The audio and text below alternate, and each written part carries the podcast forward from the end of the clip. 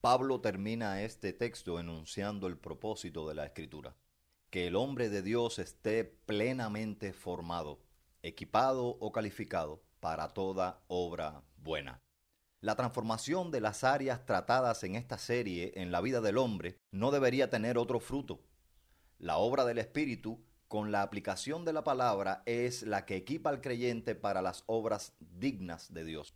Predicadores, pastores y maestros son usados diariamente para dar palabra de Dios a su pueblo y ésta provee el conocimiento, la práctica y la emoción correcta, que dará como fruto las obras que Jesús multiplica en su iglesia para el resto del mundo.